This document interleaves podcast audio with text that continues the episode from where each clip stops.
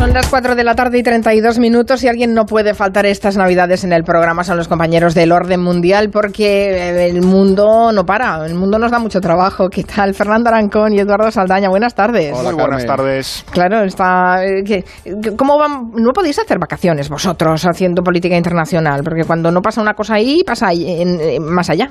Bueno, y, aquí ya están con investiduras en Navidad, o sea, es que ya no hay, no se respeta nada. Sí, sí, están los pobres diputados ahí con las agendas bloqueadas, que ninguno se ha podido ir de viaje. Qué pena. Oh, qué pena, vamos, estoy ¿Verdad? Qué pena.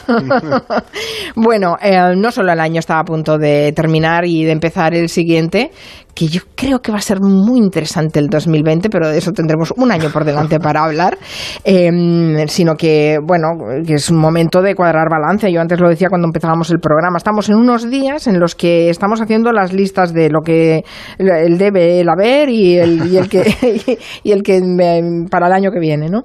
Eh, así que también lo vamos a hacer en el orden mundial, eh, porque eh, queremos saber muchas cosas, sobre todo esos las expectativas que tenemos con respecto al próximo año, un poco como acaba el, 2019. Uf, cuánto trabajo. Vamos primero, que si os parece, con las preguntas que os dejan los oyentes. Perfecto que tienen el detalle nuestros compañeros del orden mundial de responder a las curiosidades que tienen los oyentes, como por ejemplo Juan Baís, que ha escrito al correo de contacto del orden mundial con una pregunta muy interesante sobre la orden de Malta. Juan nos pide si podemos explicar qué es exactamente, qué reconocimiento tiene y específicamente si es verdad o no que tienen su propio pasaporte, la Orden de Malta. No hablamos del país, hablamos de la Orden, ¿no? Claro, de hecho es una pregunta interesante porque eh, yo, como muchos de los oyentes, supongo, lo asociaba esto a, a Inferno, libros medievales. no sé cómo se llama el autor este de... Dan Brown, el de, sí, de Dan Brown y todo esto. Pero bueno, es una pregunta muy interesante, Carlos. Los Rosacruces y estas cosas y templarios, ¿no? Se habla muy poco de la soberana orden militar y hospitalaria de San Juan de Jerusalén de Rodas y Malta, más conocida como la Orden de Malta. Y es eh, un caso muy particular sobre todo a nivel internacional. Bueno, la Orden de Malta se fundó en Jerusalén en el siglo XI, o sea, es ya bastante antigua, y es una orden religiosa, religiosa católico-laica. Es decir, hay... ¿Cómo? Es católico laica, es decir, sus miembros son tanto, la base es que no obliga a sus miembros a seguir los dogmas de la fe. Tú puedes pertenecer a la, a la orden sin ser un creyente férreo, si te, centras más en la parte hospitalaria. Es decir, los principios de la orden están recogidos en su lema, es decir, el testimonio y defensa de la fe y asistencia a los enfermos y necesitados. Vamos, básicamente es una, una orden humanitaria, aunque en origen tuvo relación con, con el temple. Cuenta con más de 13.000 miembros, 25.000 empleados y alrededor de 80.000 voluntarios en todo el mundo. Pero lo más interesante es que, como señala nuestro oyente en su pregunta, la Orden de Malta tiene características de entidad prácticamente soberana. Tiene relaciones con más de 100 países, además de la Unión Europea, y es miembro observador permanente en Naciones Unidas. O sea, es como un país, pero sin ser un país. Es como si a una ONG se le tratase como a un país. De hecho, posee su propio ordenamiento jurídico, emite sus propios sellos, sus propias matrículas y, sí, también sus propios pasaportes. Es decir, hay distintos miembros en función de su vinculación y votos, pero tienen pasaportes. Llegar a una aduana con un pasaporte de la Orden de Malta y a ver con qué cara te mira el que está ahí al otro lado de la ventanilla. Es muy interesante cuando lo hemos estado investigando, porque a nivel internacional, es lo que decía Fernando, tiene el estatus de un Estado soberano. Mm. Y es una cosa bastante anómala, ya que no cuenta con un territorio determinado ni unos ciudadanos no institucionales, que es lo que te da el sentido de Estado.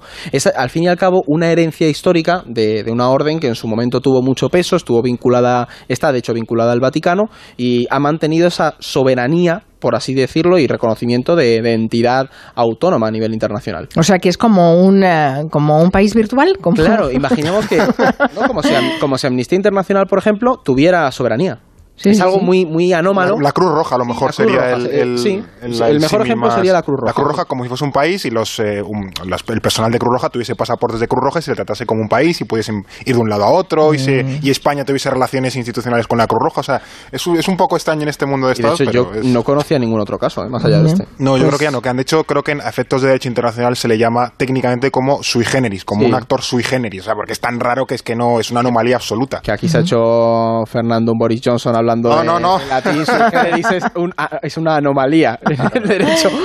No, pero es curioso, en, momentos políticos en los que estamos innovando esta figura jurídica de un país sin país, bueno, está bien, ¿no? que tiene más años que un bosque esto, o sea, eh, Sí, claro, por derechos históricos, evidentemente, por derechos históricos. Y yo y nada que ver con Malta como país, ¿eh? Nada, se llama así, pero nada que ver. Estuvo asentado allí, al igual que en Chipre, pero bueno, ha ido pasando de, lugar en lugar hasta que al final. O sea, yo creo que estos fueron de los que, conforme los turcos fueron expandiéndose por el Mediterráneo, les fueron echando de las islas y al final yo creo que, de hecho la orden de Malta, fue clave en, eh, en, parar a los turcos en el Mediterráneo en su momento. Cuando, era, cuando tenía un hasta dónde nos tenemos que retroceder, o sea, hace, vamos. ¿Y se puede uno apuntar a la orden de Malta? Eh, de hecho, he estado leyendo cómo funciona el proceso, por, ya por curiosidad, he dicho, me voy a, hacer un, me voy a ordenar caballero de la Orden de Malta y ya está. No, eh, depende, hay unos sitios reservados para la nobleza y luego también te pueden proponer como miembro de la Orden. Eh, tú no puedes llegar e inscribirte per se, sino que tienes que haber cumplido con unos mm, requisitos de una persona con una bondad excelente, una pero esto no es nacionalidad, como no es un país no puedes pedir la nacionalidad. es, como si te invitan a un club social y tienen que abrirte las puertas, aunque especifican claramente que ellos para voluntarios no hay ningún problema, que todos los que quieran pueden ser voluntarios de la Orden de Malta. He dicho, yo voluntario. Se han adaptado los nuevos tiempos, hayan sido listos. No, pero sí que hay está y luego tienen el caballero, el no sé cómo se llama, el maestre. gran maestre, ¿no? gran maestre. Y de hecho hay una cosa curiosa y es que han tenido hace poco una pelea muy grande con el Vaticano porque la Orden de Malta en una de sus misiones utilizó preservativos para repartió preservativos para luchar contra el virus del Zika y el Vaticano no autorizaba eso, no, no compartía el que ese tipo de anticonceptivos y hubo una pelea muy grande a nivel eclesiástica entre la Orden de Malta, el Vaticano, pero bueno, eso son fricadas ya más, más concretas.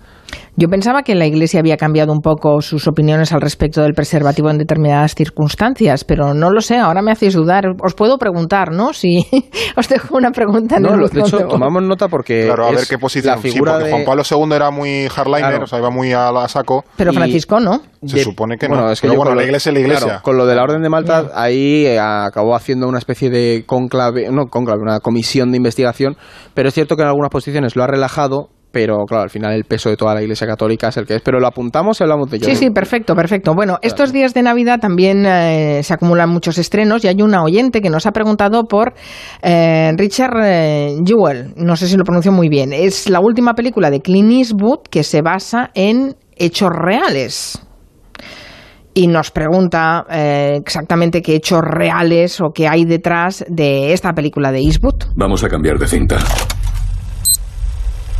Vale, Richard, esto es lo que haremos. Necesitamos una muestra de voz. Quiero que digas, hay una bomba en el Centennial Park. Tienen 30 minutos. Richard, ¿ahora eres un héroe nacional? Gracias. Pero solo hice mi trabajo. Se sospecha del que encuentra el explosivo, igual que se sospecha del que encuentra el cuerpo. Jewel da el perfil del terrorista solitario, un policía frustrado que quiere a toda costa ser un héroe. Publiquémosla. Bueno, esto es el tráiler de la película, obviamente. Eh, estamos viendo Juegos Olímpicos, un atentado, una persona que no se sabe muy bien si es un héroe o es un villano. ¿Vosotros habéis podido averiguar qué es lo que hay detrás de esta película basada en hechos reales? Pues la verdad es que no conocía ni la historia ni, ni el atentado del atentado, porque hay que tener en cuenta que esta historia es muy de Clint Eastwood, que ya había hecho cosas eh, parecidas como esa película hace unos pocos años del piloto que amerizó en el río Hudson para no pegársela contra Nueva York y ah, también le juzgaron, Sully, y la del francotirador es, la típica historia de ese héroe americano incomprendido que el sistema va contra él y él al final se impone porque, porque lleva la verdad, ¿no? ¿Y de qué va esto? Bueno, pues eh, nos tenemos que ir a los Juegos Olímpicos de Atlanta 96, no sé si muchos oyentes se acordarán, yo no, porque tenía cuatro años, y se produjo un atentado en el Parque Olímpico del Centenario. Hubo dos muertos y más de 100 heridos por la explosión de una mochila con explosivos y metralla. Pero es que el tal eh, Richard Jewell, que trabajaba de, guardia de seguridad allí en el parque, descubrió la mochila, que estaba debajo de una, de una grada antes de la explosión, se olió algo raro, fue a investigar y descubrió el pastel junto a la policía, así que comenzó a evacuar pues, a toda la gente que estaba allí disfrutando del concierto que había. ¿no? El tema es que tampoco pudo evacuar del todo a la gente porque la mochila estalló al, poco tiempo, pero es evidente que salvó mucha gente y en los primeros momentos pues él fue considerado un héroe porque había eh, ayudado a salvar a muchísima gente, ya te digo. El tema es que cuando el FBI se pone a investigar el atentado, ya lo hemos escuchado en el tráiler, una de las primeras personas de interés fue Jewell, porque al final era lógico, ¿no? Como cuando ocurre con algunos asesinatos, pues que el que ha descubierto el cadáver mm, se le investiga porque si no, ¿por, ¿por qué descubriste? ¿Se fue casualidad o sabías algo más, no? Y además la prensa rápidamente, a los pocos días, fue a por Jewell dando por hecho que estaba detrás del atentado, incluso con información falsa y todo, y cuando ni siquiera el, el FBI eh, ni siquiera sospechaba de él, era un poco el que tenía en el radar pero como no sabían muy bien quién había sido, pues dijeron, bueno, pues este, ¿no? Y como hubo más atentados en los años siguientes, ya se concluyó que Jewell no podía ser. Así que el foco poco a poco se fue poniendo sobre un tal Eric Rudolph, que era un fundamentalista cristiano, pues que iba contra la homosexualidad, el aborto.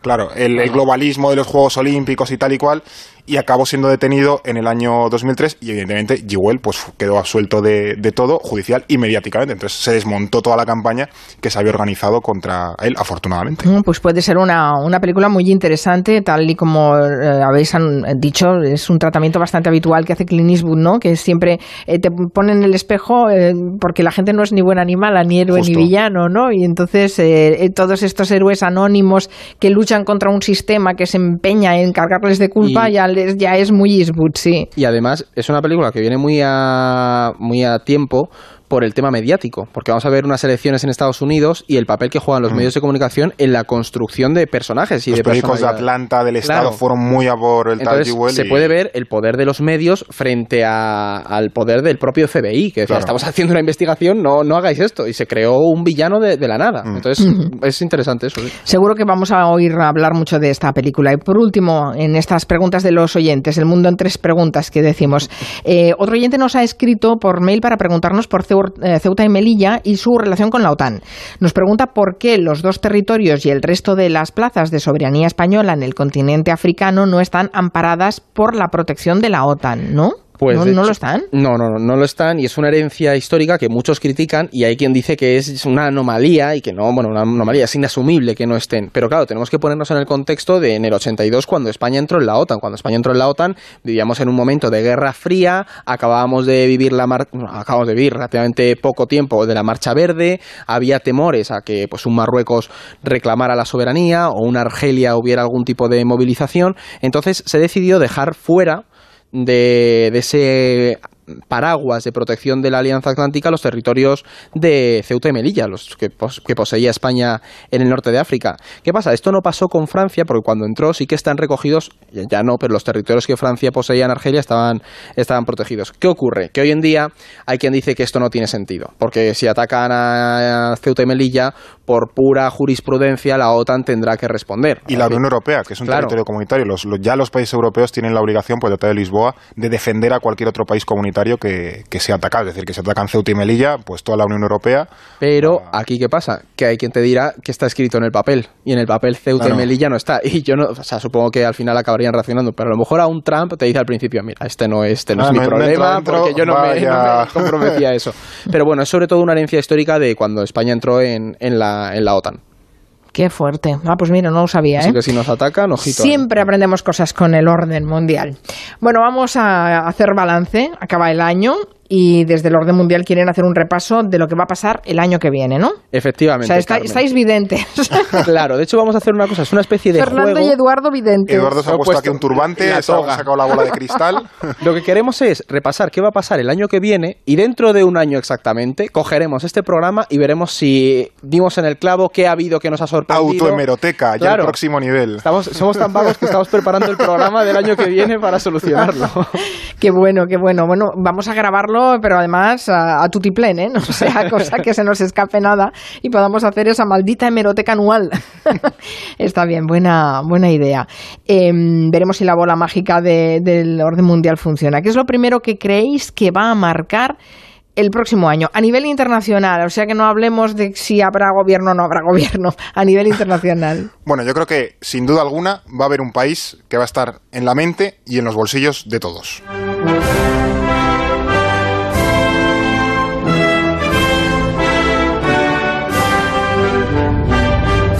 Sí, efectivamente es Estados Unidos, porque el martes 3 de noviembre veremos si tenemos Donald Trump hasta enero de 2025 o los demócratas consiguen recuperar la presidencia. ¿Y qué dice la bola de cristal de todo esto? Pues las encuestas le dan ahora mismo a Trump en torno a un 45% de voto frente a un Biden que se da por hecho que será el candidato demócrata y prácticamente todas las encuestas gana Biden. Pero esto tiene truco. Recordemos que Trump ganó en 2016 con un 46% del voto popular, así que ganar el 45% de las encuestas no es para nada una derrota asegurada. Si a ello le añadimos el error propio de las encuestas y que la economía, por ejemplo, con Trump está yendo muy bien, de hecho está dando unos datos de desempleo bajísimos, sigue creciendo el país, etcétera, etcétera.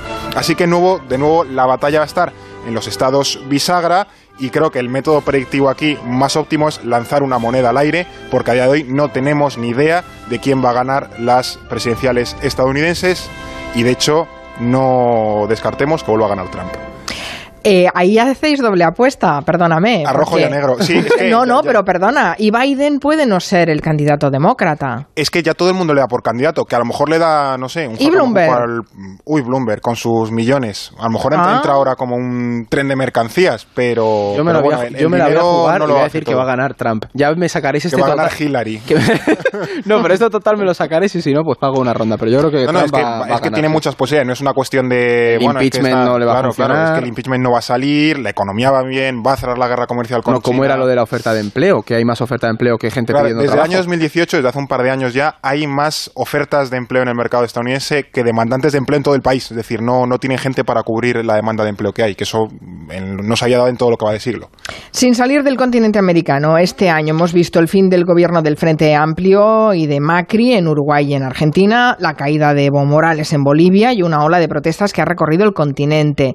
¿Qué diríais que va a marcar el próximo año en América Latina? Pues hay algo que sabemos que va a traer debate y tensiones y son las elecciones legislativas en Venezuela. De hecho ya estamos empezando a ver cómo el ambiente se empieza a caldear. Estas son en diciembre, dentro de un año exactamente, pero van a dar mucho juego porque son la es la última oportunidad que va a tener tanto Guaidó como la oposición de ganar peso. Es decir, hemos visto que en estos meses ha ido perdiendo mucha fuerza y lo que sí nos encontraremos son acusaciones de fraude, llamadas a la movilización popular por ambos lados. Además, estas elecciones se enmarcan dentro de un contexto regional polarizado y fragmentado.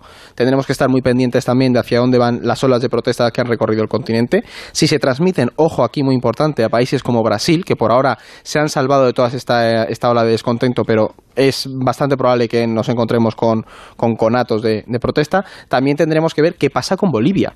Ojo porque tiene pinta de que mm, todavía no están fijadas las elecciones, pero es probable que el gobierno actual acabe manteniéndose y si no tendremos ahí tensiones. Y uno de los elementos que más va a influir es el cambio de gobierno que ha habido en Argentina, Carmen, porque la llegada de Alberto Fernández junto con la presencia de Obrador en México puede ser un balón de oxígeno para toda la izquierda en América Latina. Sin embargo, lo- no descartemos que haya roces, como ya hemos empezado a ver con Piñera, porque Alberto Fernández va a mantener una política bastante activa, es decir, tiene que recuperar ese empuje del peronismo y lo que el kirchnerismo representó hace, ¿cuánto? ¿Cuatro años? ¿Cinco años? Sí. Sí, sí, sí, sí. Bueno, Entonces- eh, América Latina se ha ido a los extremos también, sí, ¿eh? pero sobre decir. todo, ojo a Venezuela el año que viene. Muy bien, y al otro lado del Atlántico, que no nos quedamos cortos seguro, ¿qué se espera eh, o qué le espera a la Unión Europea? Porque ha tenido un año bastante movidito, de hecho llevan tres muy moviditos desde el referéndum del Brexit, pero seguro que algo eh, va a estar en el centro de la política de la Unión Europea. Let's get Brexit done and let's bring this country together. Este Thank you señor. very much. Claro. Ay, ¿se pensaban los oyentes que nos habíamos librado del tema Brexit? Pues no. De hecho, ahora solo sabemos cuándo nos vamos a divorciar británicos y europeos, que previsiblemente será antes del 31 de enero, con o sin acuerdo de por medio. Pero todavía nos queda la maravillosa parte de negociar toda esa relación de acuerdo, bueno, posterior que nos que quedará entre nosotros, porque tampoco se puede tirar del, del manojo de cables sin malla y esperar que no pase nada, ¿no? Así que durante todo 2020 estaremos viendo cómo se rematan los flecos de toda esa relación Unión Europea-Reino Unido, sobre todo por la parte británica. Y que no se piensen los británicos que todo esto les va a salir gratis. Y no me refiero solo al impacto económico eh, de la salida, que puede ser sustancial, sino porque Escocia ya ha dicho que a ellos les hicieron el lío con lo de quedarse dentro del Reino Unido por la baza de la Unión Europea y ahora esa promesa se ha roto, así que no cuenten con que ellos van a seguir un poco, vamos, siguiendo el, juego, ¿no? De hecho ya han solicitado desde parte del, del gobierno escocés los permisos a Londres para organizar un nuevo referéndum de independencia, así que si ocurre es probable que el referéndum se diese más en el 2021, pero vamos, veremos en, a lo largo del 2020 la cuestión de la independencia de Escocia va a estar de nuevo, pues otra vez ahí en la agenda política. Pues mira que yo que hago de evidente en este caso, que no me toque, digo que no va a haber referéndum. No, Boris Johnson no va a aceptar un nuevo referéndum en Escocia. Ya, yo es lo que me, lo que me temo por la reacción social que pueda haber, no sé cómo lo va a gestionar. Eh, La cuestión es el precedente, que además es muy cercano en el tiempo. Es Bueno, el, que no tienen legislación escrita. No tienen legislación Claro, escrita. Es que es- a nivel judicial, los británicos ahí se están pegando varios tiros en el pie constantemente, porque claro, no tener ley ni constitución ni nada, pues al final te expone a eso, a la decisión Claro. de los jueces y a los precedentes. Antes habéis mencionado que las elecciones en Estados Unidos van a influir mucho en la política global. ¿Y cómo va a afectar eso a la guerra comercial, que también nos tiene un poco, un poco Sí. preocupados? Además, llevamos cuatro años viendo cómo Trump eh, ha aprendido a usar este tema arancelario como un maestro. En las últimas semanas sí que ha habido un acercamiento con Pekín y todo apunta a que en 2020 veremos cómo se firma un acuerdo comercial entre los dos gigantes. Trump está preparando la campaña y le conviene mucho firmar ese acuerdo con China. Además, esto es importante, para Pekín 2020, para China es un año clave porque se plantea como un periodo de transición. Eh, China tiene que llegar en buena forma para celebrar el centenario del Partido Comunista en 2021. Es una fecha muy importante. ¿Y qué pasa? Que temen realmente una desaceleración económica, entonces t- tiene todas las papeletas de que acabe claudicando y firmando con Washington un acuerdo. ¿Y eso qué supone, Carmen? Pues que en el punto de mira de Donald Trump se va a poner ta, ta, ta, tachán, la Unión Europea. Es decir, es muy probable que, aunque es también arriesgado, que tras llegar a un acuerdo con China, Trump juegue la baza de los aranceles con la Unión Europea. Sabe que es un momento muy complicado para Bruselas, que estaremos inmersos en esa negociación con el Brexit, en las disputas internas, por lo que Trump se va a ver con fuerza de presionar y a nivel de campaña está muy bien el decir, mira, he conseguido que China y ahora voy a ir a por la Unión Europea si me votáis. Entonces, en 2020 a nosotros nos pueden venir bastantes curvas aquí en Europa. Y en Oriente Próximo, porque no podemos negar que el 2019 ha sido un año muy movido. De hecho, Israel va a terceras elecciones sin poder formar gobierno, las protestas en Irán e Irak, el fin del régimen de Bouteflika. Bueno, yo qué sé, si está súper movido esto. A ver, Oriente Próximo, la- con la bola de cristal delante, es bastante ventajista jugar con, con la adivinación porque con decir que todo va a seguir fatal es casi un acierto seguro, ¿no? Porque parece que esa pobre gente mm, no ha tenido un año bueno sin susto desde hace muchísimo tiempo y no parece que el 2020 vaya a romper esa racha. Si es posible, buenas noticias entre comillas, que veamos cómo la guerra en Siria pues queda finiquitada con la victoria del gobierno y lo que sale de ahí, que todavía no tenemos muy claro qué, acuerdo de paz o de posguerra puede salir, pero también puede haber protestas en Irak y en Irán, que cada vez está eh, Irán más fastidiado por las sanciones estadounidenses, pero vamos, que no va a ser el, el peor año para la región, por los han tenido bastante peores, pero tampoco va a ser uno de los mejores. De hecho, el otro día en Argelia, que tuvo las elecciones, aunque fuesen una farsa, eh, uno de los hombres fuertes del régimen, que era el, el, bueno, el jefe del ejército y tal, le dio un infarto y, y ahí está, y ahí se quedó. Entonces, eh, Argelia, Líbano claro, con las se ha quedado protestas. un poco huérfana. Pero sí, sí, va a va a haber bastante inestabilidad y... Y nuevas elecciones israelíes. Sí, sobre todo ojo a Irak. Este año, yo me la juego con ojo a Irak en 2020. Muy bien, todo esto lo empaquetamos ahora mismo y el año que viene que se lo vamos a sacar. del ¿eh? tiempo de. Que venga Blas en este programa y nosotros. Exacto, que Blas Moreno lo tenga que de- defender vuestras, vuestros pronósticos. Está bien. Bueno, vamos a hacer una rápida revista de prensa. Eh, quizá lo que más ha llamado la atención es que hace más de un año, en octubre de 2018, eh, se asesinó a ese periodista saudí Jamal Khashoggi. Un, conmocionó al mundo entero ese suceso. Y ahora ya hay sentencia del Tribunal Penal de Riyadh que ha condenado a muerte a cinco personas por ese asesinato, pero que ha hecho unas absoluciones muy curiosas. Sí, y de hecho no ha sentado nada bien en muchos círculos mm, porque el asesinato de Khashoggi mostró al mundo la paradoja de esa nueva Arabia Saudí. Es decir, mientras se apostaba por una apertura global, se iba aumentando el control interno de la prensa, cualquier disidencia, y lo que ha molestado especialmente eh, de la sentencia es la impunidad que ha mostrado hacia los cerebros de la operación, que no los, los brazos ejecutores. Ha sido tachado de burla a la justicia por Reporteros Sin Fronteras y la propia Agnes Calamar, la relatora de la ONU para las ejecuciones extrajudiciales, la ha calificado como una antítesis de lo que es la justicia. ¿Por qué? Porque las ausencias que más han indignado han sido las de Saud al-Khatami, el asesor del príncipe heredero, y las del propio Mohammed bin Salman, que es el que es considerado el enlace entre al-Khatami y el comando ejecutor. ¿Qué ocurre? Que al final el asesinato de Khashoggi y ahora esta condena lo que han hecho es volver a poner en entredicho al país y a toda esa estrategia de limpieza y de blanqueo y aperturismo que Bin Salman tenía en mente. ¿De verdad vamos a poder encontrar una Arabia Saudí libre de pecado, por así decirlo? En Francia siguen las huelgas. No sé si ah, no lo hemos puesto en, eh, en las videncias para el 2020, pero bueno, para la próxima semana, ¿cómo creéis que se va a solucionar la situación francesa? Pues Macron sigue contra las cuerdas, Carmen. Es importante mencionar que estas protestas y las huelgas que se producen en el país desde principios de diciembre no están organizadas por los chalecos amarillos. Es otro movimiento y estas, de hecho, son más peligrosas política y socialmente hablando porque sí que cuentan con una organización y un respaldo, respaldo social. ¿Y por qué? ¿Por qué se ha movilizado toda esta gente? Porque Macron está intentando reformar las pensiones. Una de sus propuestas centrales de campaña era reformar el sistema de pensiones francés y es uno de los grandes desafíos al que se enfrenta actualmente, porque el sistema de pensiones es un motivo de orgullo y sabemos que nuestros vecinos del norte son muy orgullosos, pero esto sobre todo es como el, la piedra, no, la piedra no, la piedra angular exactamente, de, bienestar. La piedra de los callos. ¿En qué estarías pensando? mirando a Fernando se me ha ido. Pero bueno, de cara al año que viene, por, aprovechar esto de, que estamos con, con vaticinar el, el futuro, esta propuesta se irá definiendo mucho más y además es importante que, porque estamos en un momento clave para la izquierda francesa, que si lo hemos comentado alguna vez, estaba deshecha. ¿Y qué pasa? Que con esto es probable que el año que viene nos encontremos con un resurgir del Partido Socialista francés o alguna fusión entre socialismo y Melenchón. También la extrema derecha se suele aprovechar ese tipo de cosas porque instrumentaliza bastante bien las, los problemas de la clase trabajadora, al menos en Francia. En, esto lo está, lo está sabiendo, o sea, no está, no está sabiendo capitalizar el debate y la izquierda sí que está tomando peso en los grandes feudos tradicionales. Y creo que hay elecciones municipales, si mal no recuerdo, en Francia el año que viene. Entonces, Vamos, a ver cómo lidia Macron con esto. Vamos a acabar con una efeméride porque hoy, hoy se cumplen 15 años de ese terrible tsunami en Indonesia. ¿Sabes cuánto he pasado más miedo?